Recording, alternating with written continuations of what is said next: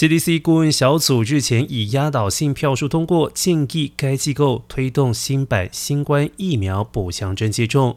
另外一方面，白宫防疫官员表示，有意让新冠疫苗流感化，也就是常态性改版，每年都可接种。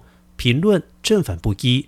而目前新版疫苗特别针对 omicron 变种病毒株的 BA.4 以及 BA.5 两种姐妹株。